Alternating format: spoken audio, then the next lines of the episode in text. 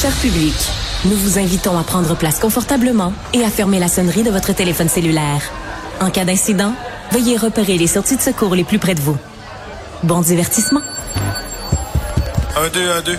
OK, c'est bon, on peut y aller. Sophie Durocher. Elle met en scène les arts, la culture et la société pour vous offrir la meilleure représentation radio. Sophie Durocher. Tout un spectacle radiophonique. Bonjour tout le monde, j'espère que vous allez bien en ce beau vendredi. En tout cas, moi, ça ne pourrait pas aller mieux. Premièrement, ben, c'est la fin de la semaine. Et deuxièmement, parce que j'ai en studio avec moi quelqu'un que j'admire beaucoup au point de vue professionnel et au point de vue personnel aussi. Bon, ben, elle a l'air surprise que je lui dise ça. Mireille Desglin, bonjour. Bonjour Sophie. Pourquoi tu es surprise que je dise ça, Mireille? Ben non, ben je suis toujours un peu surprise. Ben c'est gentil d'abord. euh, Ben, très écoute, hein, gentil.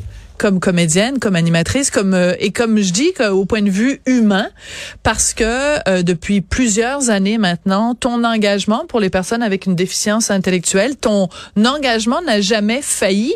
Euh, ton engagement à l'origine, c'était euh, en présence de ta sœur Catherine, qui est décédée en 2011, mais ton engagement n'a pas failli depuis 2011. Puis je te sens émue Ben moi à l'évocation toujours- de ta sœur, bien Oui, sûr. ben évidemment quand on perd sa sa sœur jumelle en plus. en plus. C'est c'est toujours. euh, En fait, on se fait pas beaucoup au deuil. Comme ma mère, euh, ça va faire six ans, et je trouve que le processus de deuil c'est très long. Hmm. Euh, moi, j'ai perdu mon père, j'avais 12 ans. Et tout le monde était horrifié, me disant, mais c'est terrible, une petite fille qui perd son père. Oui, c'est terrible. Mais quelque part, on, on a vécu tellement peu de choses et beaucoup de choses en même temps. Mais tu sais, quand on perd sa mère euh, de 96 ans, quand on en a, nous, euh, je sais plus, 59 ou 58, et ma sœur jumelle, c'est sûr que le deuil est, se- ne se fait pas facilement. Mais je suis contente que tu dises ça, que tu parles de ta maman, Janine Tuto, que tu parles de ta sœur Catherine en parlant de la longueur du deuil parce qu'on vit dans une société où il faut que tout aille vite et euh, quand on, on entend parfois quelqu'un qui dit bon ben je sais pas moi par exemple moi ma cousine est décédée il y a plus de 15 ans ben c'est comme si c'était arrivé hier, je, je n'arrive pas. Puis des fois les gens disent ben coudon Sophie, ça fait tant d'années ou toi peut-être des fois les gens disent ça, ben coudon, ça fait 11 ans, ça fait 5 ans, ça fait 6 ans. Donnez-nous le temps de prendre le temps. C'est Absolument. important. C'est important. de prendre le temps. Absolument, c'est drôle parce que mon mari que, qui est formidable, Jean-François Lépine pour ne pas le nommer, Oui. il m'a dit ta mère est partout chez nous. c'est vrai, elle est partout. Il y a des photos de Janine chez toi. Et il y a un Oui. magnifique tableau que euh, on a un ami commun, Louis Boudreau. Oui. J'ai ma mère, mais Ah. c'est genre, un, je sais pas moi, trois pieds par six ou même plus grand que ça dans le salon. Euh, sa photo de passeport quand elle avait 9 ans, parce que Louis fais- euh, faisait et, et fait encore des, des, des portraits de gens qu'il aime, qu'il admire quand ils étaient petits, avec une photo de leur en- Oui. quand ils étaient enfants. Il y a un tableau de René Lévesque, Oui. il y a Félix Leclerc, il y a plein de personnalités qui ont marqué le Québec et ta mère, Janine Suto, a bien sûr marqué le Québec. Et la raison pour laquelle je te parlais de ton engagement, c'est que tu es avec nous aujourd'hui pour nous parler d'un événement donc de, de levée de fonds, un événement bénéfice qui va avoir lieu le 31 janvier au théâtre du CEP euh, lors d'une représentation de Gaz Bar Blues, donc l'adaptation au théâtre du film Formidable. Et l'argent, c'est pour justement cette association pour les personnes avec une déficience intellectuelle. J'ai envie, avant qu'on rentre dans le vif du sujet, de te demander aujourd'hui, là, ça fait 11 ans que ta sœur est décédée, qui était elle-même donc trisomique. Euh, Est-ce que euh, tu trouves que la société a évolué? Est-ce qu'on, 11 ans plus tard, on accueille mieux ou on entoure mieux les personnes avec une déficience intellectuelle? C'est une bonne question, comme je suis moins euh, sur le terrain, si je peux dire. Mais c'est sûr que quand ma sœur est tombée malade euh, en 2009, la première fois, et qu'on est arrivé à l'hôpital et tu sais, quand on arrive à l'hôpital dans une euh, une phase difficile, on t'alloue. Enfin, c'est pas le bon mot, mais il faut que tu travailles avec une travailleuse sociale ou Oui, un travailleur on t'affecte, social. euh, On- oui. on- merci, on m'affecte, on m'a affecté. Et là, j'étais un peu découragée parce que, bon, je veux pas faire un éditorial euh, ici, mais bon, d'abord, elle parlait à peine français, et puis en plus, euh, elle, elle était complètement bouche bée euh, devant euh, une personne trisomique. Alors, elle était, puis ça, ça fait 13 ans de ça. Alors, c'était ça, ça m'avait et que dire ce que ça avait fait à ma mère. Ça avait été terrible comme choc parce qu'elle pouvait pas comprendre les besoins, elle pouvait pas comprendre ce dont on avait besoin comme famille. Oui, mais tu dis que tu veux pas faire un éditorial. Moi, je t'inviterais à en faire un, Mireille. Euh, tu connais mon amour de la de la controverse. Euh, euh, c'est important de dire ces choses-là parce que tu viens de nous dire deux choses qui moi me jettent à terre. Premièrement, en 2011, quelqu'un qui travaille dans le système de santé ou dans le système public, en tout cas, qui ne maîtrise pas le français. Déjà là, on a un scandale. Et toi, bon, ton, ton parrain, c'est Félix Leclerc, si je me trompe pas.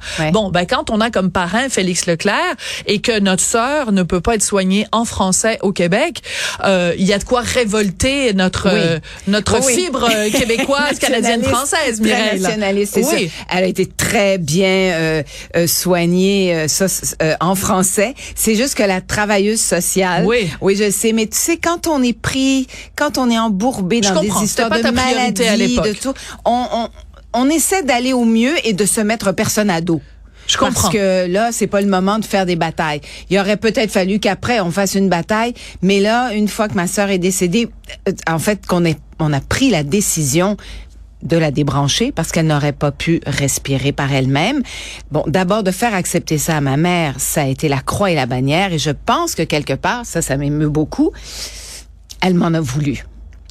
Janine, t'en as voulu d'avoir pris une décision. la décision. Mais ça, euh, tu sais, t'as beau, tu sais, être une sœur, c'est quelque chose. Mais être une mère, comment veux-tu prendre une décision comme ça de débrancher ton enfant? C'est quand même, on vient de le vivre à Sainte-Justine, là, bon. Euh, mais c'est, c'est très douloureux, peu importe dans quel état est ton enfant, peu importe l'âge du parent, ça reste quand même une décision. Mais là, fallait prendre une décision. Euh, donc, euh, on a insisté parce qu'on lui a fait, à ma mère, on lui a dit, puis les médecins étaient extraordinaires aux soins intensifs, extraordinaires. Mais là, il fallait se rendre à l'évidence. On pouvait pas garder Catherine branchée. D'abord, ça enlève aussi malheureusement de la place pour des gens qui ont vraiment besoin de soins aussi. Il faut, tu sais, il faut essayer d'analyser la situation pas froidement, mais de façon rationnelle. Je comprends. Tu sais, bon. Mais moi, je ne suis que la sœur, même si on est jumelles. C'est beaucoup. Mais parler de ça de façon rationnelle avec notre mère, hmm. c'était une autre paire de manches. Je comprends et je voulais pas. Mon but n'était pas de te faire revivre des moments douloureux, mais euh, mais mais c'est important parce que tout ça fait partie de la façon dont, euh, comme société, on, on, on, traite aussi les gens qui sont différents. Parce que je reviens à ta travailleuse sociale il y a 12 ans, qui était comme décontenancée devant ta sœur trisomique, comme si c'était la première fois qu'elle envoyait un, comme si c'était une extraterrestre. Oui. Euh, on, donc, il y a encore du chemin à faire parce que même en 2023, on va finir par mhm, s'habituer à dire 2023, euh, cette différence-là, on la on la voit pas beaucoup autour de nous, euh, et on traite encore les gens différents comme s'ils étaient des extraterrestres. Tout à fait. Et puis euh, ça fait quand même bon. L'Association de Montréal pour la déficience intellectuelle a été fondée en 1935 par un groupe, ouais, par un groupe de parents dans une cuisine ah. qui se disaient mais qu'est-ce qu'on va faire? On a d'aide de personne, personne connaît ça. Il, il faut faut nous aider. Ces enfants-là, faut faut qu'ils aient une façon d'apprendre peut-être à parler, de d'apprendre à, à je sais pas moi, à s'exprimer même de façon non verbale, mais en tout cas avoir de l'aide à tous les niveaux. Donc ça fait longtemps que ça existe cette association-là. Et c'est sûr qu'il y a, il y a d'énormes progrès parce que quand même on évolue, on est de plus en plus au courant. Tu sais, avant on les cachait ces enfants-là, on les mettait dans les garde-robes ou presque. Hmm. C'était très particulier. Bon, moi, ma mère a toujours, tu sais, est toujours allée faire les courses avec ma sœur et ça. Tu sais, il y avait pas de souci là. Elle a toujours été fière. Moi, à l'adolescence, c'était plus compliqué parce que l'adolescence, tu vis beaucoup à travers le regard des autres. Oui. Donc, et euh, quel était-il le regard des ben, autres quand tu étais adolescent? Ben c'est ça je me promenais sur la rue pour faire les courses avec ma sœur, c'était c'était difficile pour moi parce que euh, je, sentais qu'il la regardait d'une façon euh, vraiment euh, pas gentille ou étrange. C'était du mépris ou c'était de la curiosité?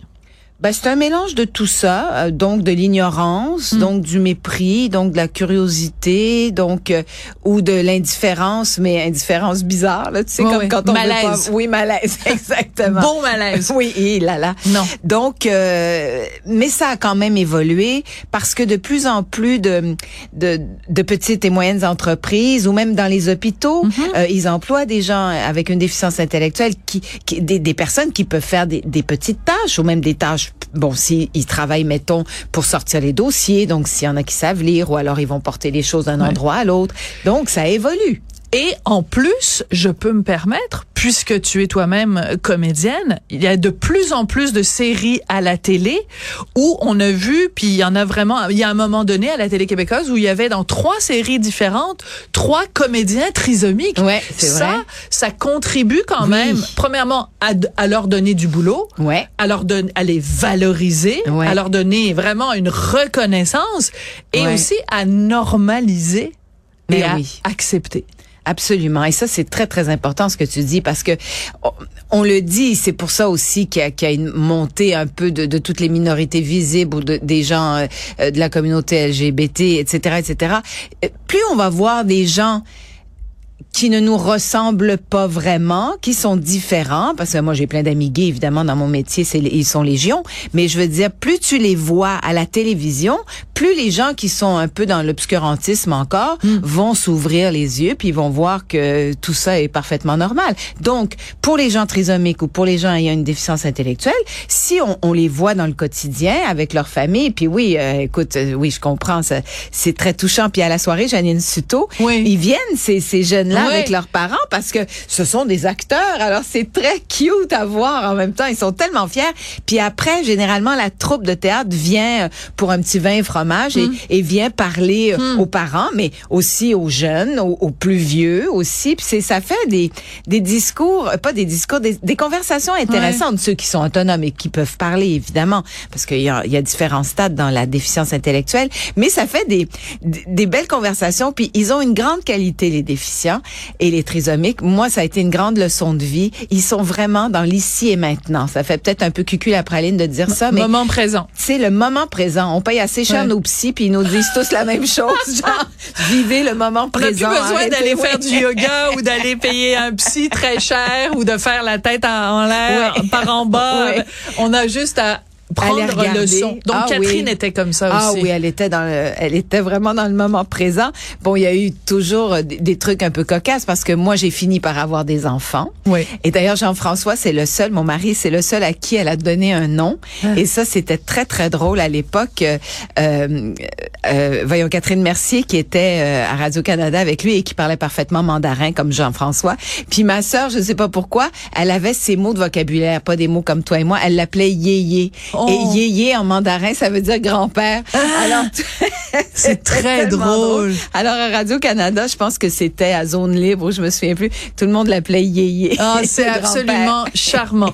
Donc, le 31 janvier, Oui. il va y avoir une soirée bénéfice. On présente donc la pièce Gaspard Blues qui est présentée en ce moment. C'était la première hier soir. Un énorme succès. Oui. Donc, d'après le film de Louis Bélanger. Et euh, c'est pour ramasser des sous. Donc, ça s'appelle la soirée théâtre Janine Suto. Ouais. Suto, pardon. Je suis vraiment Non, désolée. ben Je vais le redire, hein, parce que quand même, ta mère, il faut lui rendre hommage. La 41e soirée théâtre Janine Su- Suto pour euh, euh, ramasser des sous pour euh, la- l'association donc pour les De personnes Montréal, de- avec ouais. une déficience intellectuelle. Ouais. Merci beaucoup Mireille Desglans. Merci à toi, Sophie Durocher.